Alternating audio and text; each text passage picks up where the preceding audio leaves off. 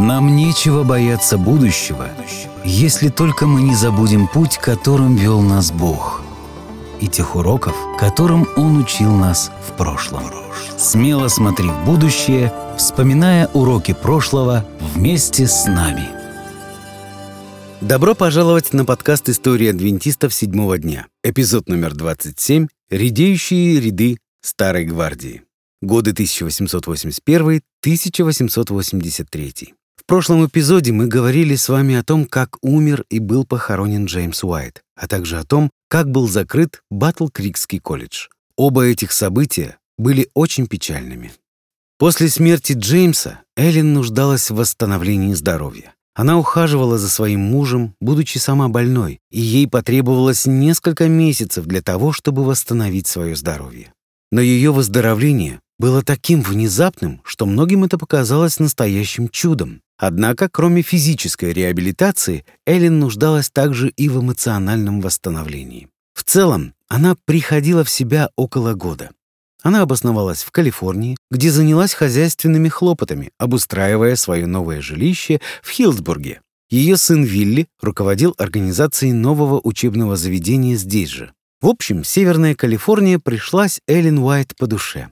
Она развела огород и стала выращивать клубнику, свеклу, шпинат и морковь. Она также завела и животных. Эллен заметила, что ее лошадь гораздо охотнее обозревает окружающие горы, чем работает. Примерно так же чувствовала себя и Эллен, которая находилась вдали от Батл-Крика и не была вовлечена в процесс закрытия колледжа. Однако переписка с Урией Смитом оставляла тревожный след в ее душе по поводу ситуации, сложившейся в Батл-Крике.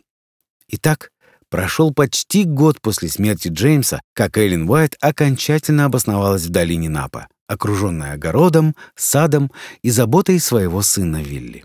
В таких условиях Эллен наконец-то была готова писать, и она взялась за написание книг, которые сегодня нам известны как «Деяния апостолов» и «Великая борьба». Эти книги, в определенном смысле, являются духовными комментариями на Новый Завет и историю церкви вплоть до второго пришествия Христа. Кроме того, она написала и новые вести для церкви. К августу 1882 года было опубликовано 100 страниц ее новой рукописи, которая известна сегодня как пятый том свидетельств для церкви.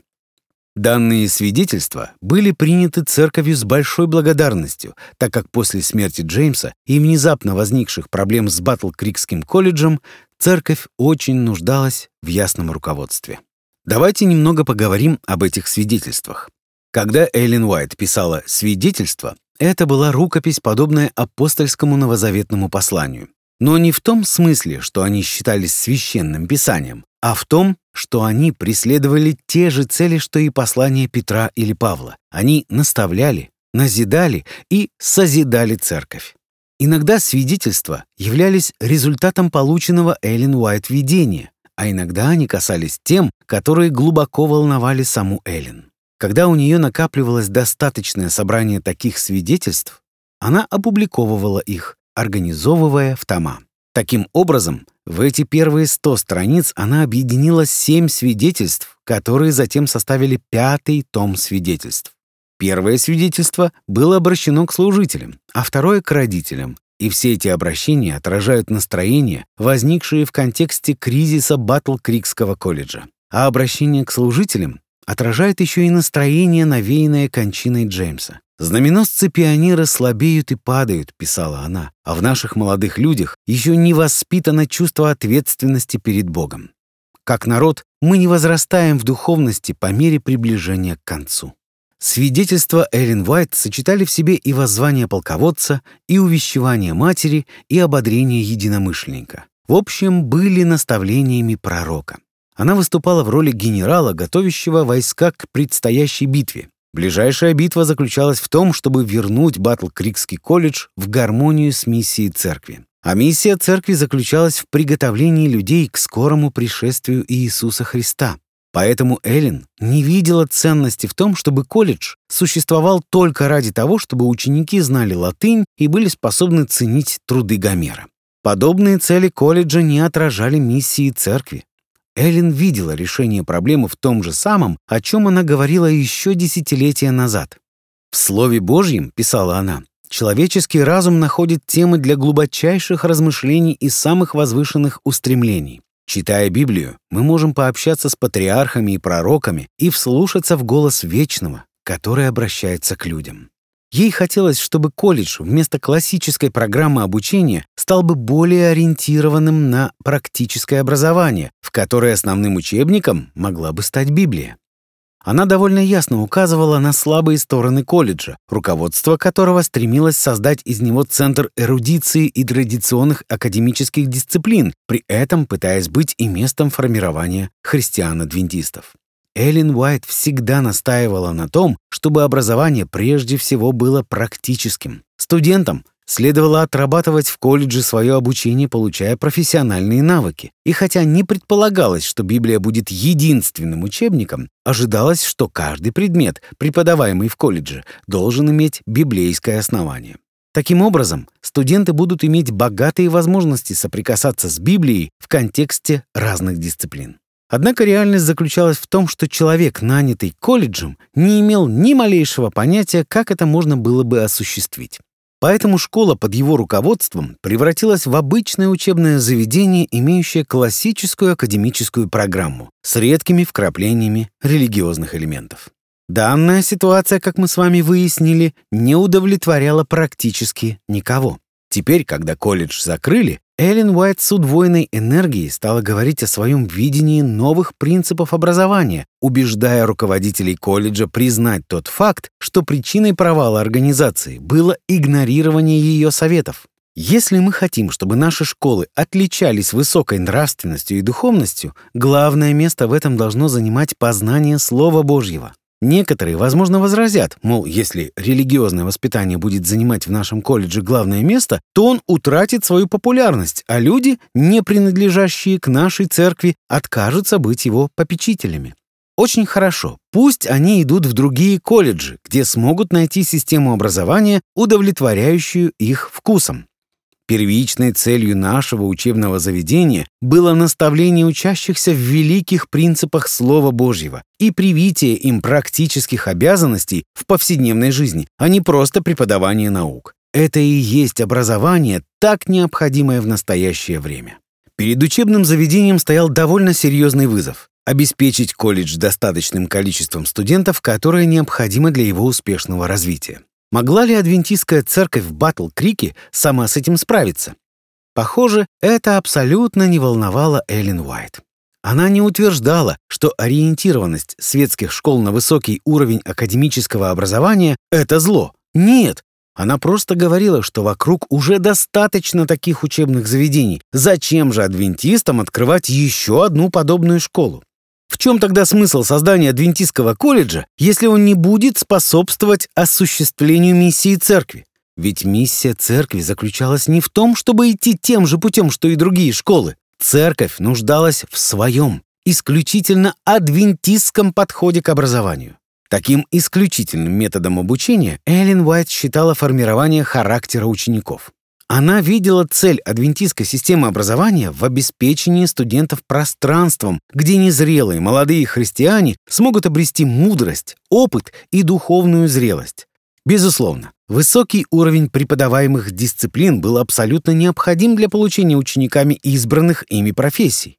Она совершенно не имела в виду выпускать полусырых врачей или учителей, которые при всей своей порядочности не будут уметь грамотно писать. Давайте посмотрим, что она сама говорила по этому поводу. Наш колледж в Батл-Крике является местом, куда съезжаются молодые члены Божьей семьи, чтобы получить образование в соответствии с Божьим планом роста и совершенствования. Понижая уровень требований ради большей популярности и радуясь увеличению числа учащихся, вы проявляете преступную близорукость. Если бы численность считалась критерием успеха, то сатана мог бы претендовать на пальму первенства, потому что в этом мире его последователи составляют подавляющее большинство. Степень нравственной силы нашего колледжа – вот критерий его благополучия и процветания. Не количество, а добродетель, здравомыслие и благочестие членов нашей церквей – вот что должно быть источником радости и чувства благодарности. Вы поняли главную мысль. Успех учебного заведения определяется не количеством фондов или абитуриентов, но качеством выпускников. Эллен мечтала воспитывать студентов, которые бы, подобно Даниилу, обретали духовную зрелость, помогающую им сохранять выдержку и стойкость в любых обстоятельствах. Она мечтала о выпускниках адвентистских колледжей высшего качества. Однако на долю самой Эллен Уайт в это время выпало немало испытаний.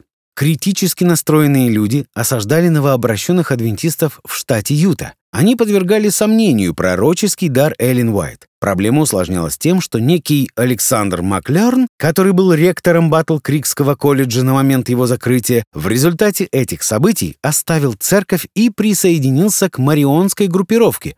Помните таких в штате Айова? Они публиковали обвинительные статьи в адрес как адвентистской церкви, так и самой Эллен Уайт.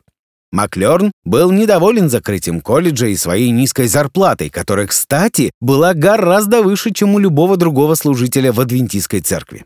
В прошлый раз мы отмечали, что весь этот шум вокруг Маклерна был обусловлен тем, что в конфликт вовлеклись видные представители адвентистской церкви, такие как Урия Смит. Он сочувствовал Маклерну и даже собрал для него 50 долларов в качестве поддержки после его увольнения. Маклерн ответил на это тем, что на следующий же день предъявил адвентистской церкви иск на сумму в 2000 долларов. На этот раз вся эта группировка в местечке Марион из штата Айова принялась сравнивать утверждения Эллен Уайт из книги «Ранние произведения» с тем, чему она учила позже, и стремилась найти противоречия. Поначалу церковь, как обычно, просто игнорировала их деятельность. Когда же большое количество адвентистов было ознакомлено с этой информацией, и у многих стали возникать вопросы, поскольку многие из них впервые прочли то, что она писала в ранние годы, то церкви в который уже раз пришлось на них отвечать. Уолкот Литл Джон выпустил первый залп. Если вы припоминаете, он был назначен пастором Батл Крикской церкви и Батл Крикского колледжа уже после его закрытия. Литл Джон воспользовался журналом «Ревью» для того, чтобы выпустить в свет тщательное исследование пророческого дара в Адвентистской церкви, отвечая на критику и укрепляя веру членов церкви в адвентистскую весть.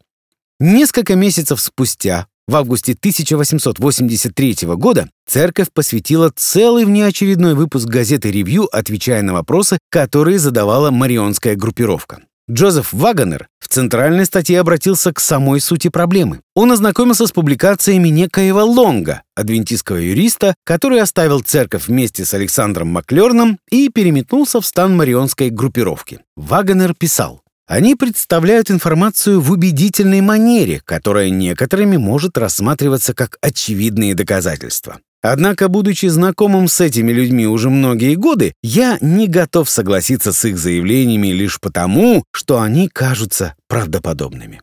В большинстве случаев аргументам мистера Лонга не хватает даже правдоподобности. Затем, шаг за шагом, Вагонер разобрал каждый аргумент Лонга.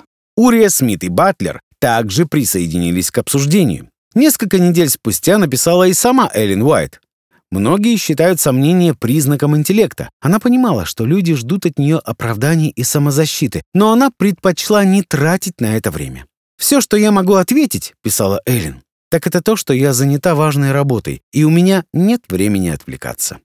На протяжении десятилетий она подвергалась критике, а потому слишком хорошо знала, что, отвечая на каждое возражение, у нее не останется времени ни на что другое. Наступает момент, когда понимаешь, что надо попросту совершать свою работу. Парадокс, но эта критика еще сильнее сплотила адвентистскую церковь. За это адвентисты могут сказать марионской группировке большое спасибо. Ведя ответный огонь со страниц адвентистской прессы в сторону критиков, церковь одновременно двигалась и в направлении повторного открытия колледжа. Батлер откровенно объяснял членам церкви сложившуюся ситуацию. Школа не оправдала поставленных целей. В попытке запустить традиционную академическую программу колледж нанял Александра Маклерна в качестве руководителя колледжа, хотя он едва ли являлся адвентистом. Поэтому неудивительно, что он оставил церковь и пополнил ряды ее противников. Фактически, это была настоящая катастрофа. Теперь, когда страсти поостыли и есть возможность спокойно обдумать сложившуюся ситуацию, давайте откроем колледж заново с осеннего семестра 1883 года. Сессия Генеральной конференции 1883 года не только поддержала идею повторного открытия колледжа, но и заложила начало новых, удивительных настроений среди батл-крикских адвентистов. Люди, занимавшие противоположные позиции в возникшем конфликте, теперь работали вместе, плечом к плечу, включая Урию Смита, в одном комитете. Поначалу среди членов церкви царила некая неуверенность относительно того, удастся ли повторно открыть колледж. Однако уже к декабрю стало ясно, что возобновление работы колледжа прошло успешно. Если при открытии учебное заведение насчитывало 80 студентов, то уже к концу первого учебного года их количество увеличилось до 200 человек. Хотя, конечно же, мы все помним, что успех колледжа измеряется не количеством студентов. Кстати, Эллен Уайт тоже присутствовала на сессии Генеральной конференции в 1883 году. Это был ее первый визит в Батл Крик спустя два года после смерти Джеймса. Несомненно, для нее это был волнительный опыт. Но, как вы можете себе представить, Эллен Уайт не позволяла себе погружаться в сентиментальную грусть. Как всегда, на каждой генеральной конференции часть времени уделялась миссионерской работе за границей. Эндрюс был в Швейцарии, Лавбора в Англии. Адвентистская весть продвигалась по Европе, как лесной пожар. Лавбор отправился покорять Англию без особого энтузиазма, признавая, что ему не просто далось расставание с солнечной Калифорнией. Но Джеймс Уайт убедил его поменять солнечный калифорнийский климат на британский. Служение Лавбора в качестве церковного миссионера продвигалось очень успешно. Он устанавливал шатры-палатки и проводил в них собрания. Рассерженные служители местных церквей делали свое дело. Они распространяли слухи, что адвентисты — душегубы. Ну, в общем, все как обычно. Лавбора и его английские друзья запустили новый вид служения. Назовем его «корабельное служение». Они отправляли ящики с трактатами в любую страну, куда плыли корабли. Учитывая, что Британская империя была в то время ведущей морской державой, потенциал данного метода был абсолютно безграничным. Один ящик попал на Гаити, а оттуда трактаты переправили за границу, в результате чего двое жителей Ямайки стали адвентистами. И теперь мой горящий привет Ямайке, в которой на сегодняшний день 20% населения являются адвентистами. Кто бы мог подумать, что такой эффект произведет отправленный кораблем ящик с литературой. Вскоре в офис Лавбора стали приходить письма со всех концов света с просьбами выслать еще книг и трактатов на разных языках. Все эти запросы он перенаправлял в Батл Крик.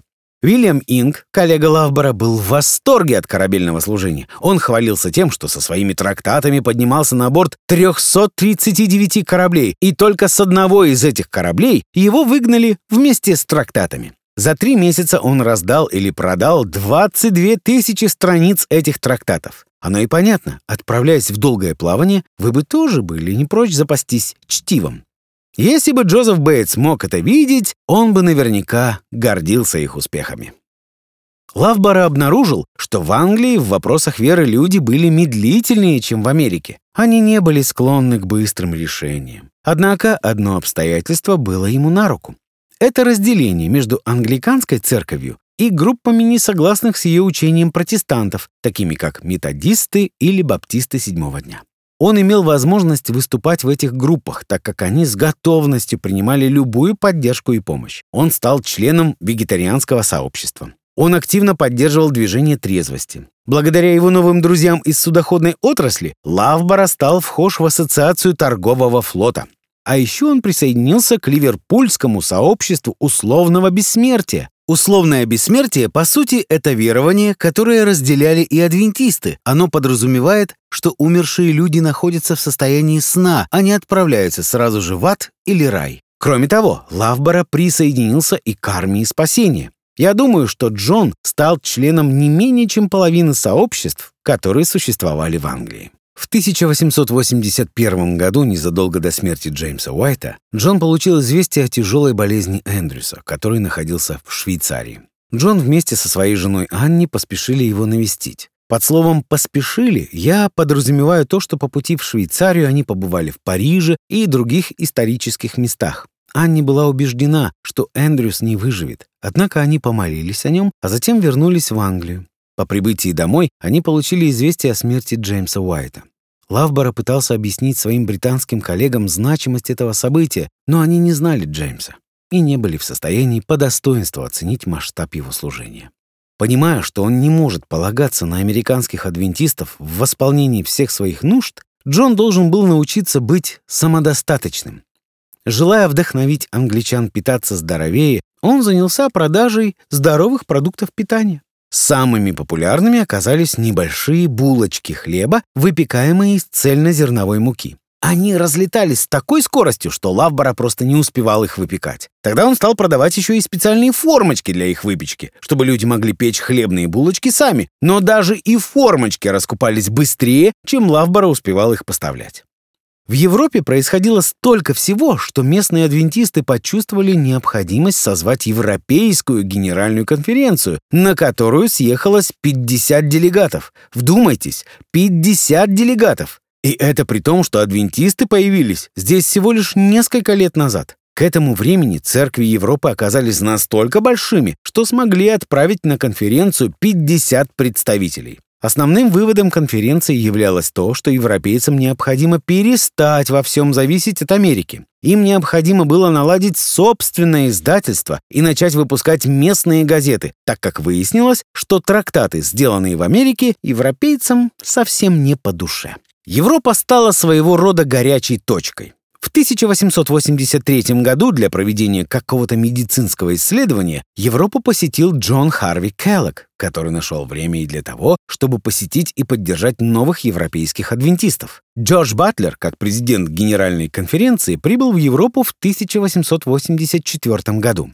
Он хотел вникнуть и помочь решить проблемы, с которыми сталкивались местные адвентисты. Кстати, Батлер, сам того не осознавая, создал прецедент, благодаря которому и сегодня церковь наделяет полномочиями руководителя Всемирной Церкви лидера, имеющего опыт служения в разных странах. Служение, ограничивающегося лишь Америкой, было недостаточно. Нужно продемонстрировать, что человек способен быть руководителем церкви в мировом масштабе. Джон Лавбора правил в Англии пять плодотворных лет. От пасторов в те дни ожидалось ведение ежедневных отчетов о проделанной работе. Когда Лавбора суммировал отчеты за время его пребывания в Европе, то получилось, что он посетил 49 140 семей и морских судов. Это около 27 посещений в день. Он отправил около 22 тысяч писем, нашел 556 новых подписчиков для журналов «Знамение времени» и «Ревью». Он продал книги трактатов на 3000 долларов. Кроме этого, он приобрел 100 новых адвентистов. Он даже умудрился разместить десятки копий книги Эндрюса под названием «История субботы» во многие библиотеки по всей Англии. Лавбора потрудился на славу. Если бы можно было оценить чью-то жизнь в цифрах, это было бы впечатляюще. Однако далеко не все были впечатлены вышеизложенными цифрами. Стивен Хаскел посчитал первые 10 лет служения в Англии полным провалом. Церковь в Англии росла далеко не так быстро, как в Америке или позже в Австралии. Эллен Уайт пристыдила Хаскела. «Будьте благодарны», — говорила она церкви, «когда работа продвигается вперед, и неважно, какими темпами». В 1883 году Генеральная конференция отозвала Лавбора домой. Его заменят, но уже два человека. Он вернулся незадолго до того, как церковь получила известие о смерти Эндрюса в Швейцарии. Телеграмма пришла за два дня до выпуска очередного номера газеты «Ревью», и Урия Смит спешно поместил туда небольшой некролог о смерти Эндрюса. На протяжении последних нескольких лет жизни в Европе Эндрюс боролся с туберкулезом. История жизни Эндрюса полна трагедий. В молодости он ухаживал за сестрой Урии Смита Анни, которая болела туберкулезом и трагически ушла из жизни в возрасте 27 лет. Через 10 лет умер его отец. Эндрюсу тогда было около 35 лет. Он женился на Анджелине Стивенс, и двое из четверых детей умерли в младенческом возрасте. Затем, в 1872 году, умерла и сама Анжелина. В возрасте 17 лет в 1878 году умерла от туберкулеза дочь Эндрюса Мэри. В этом же году умер единственный брат Эндрюса. Когда Эндрюс умирал в Европе, то рядом с ним находились и ухаживали за ним его мама и единственный оставшийся в живых сын Чарльз. К счастью, Сын Эндрюса Чарльз женился в Европе на следующий год и затем проработал 50 лет в издательстве «Ревью». Кроме того, у Чарльза родился сын, который позже поехал миссионером в Китай. Похоже, любовь к миссионерству была у них в крови.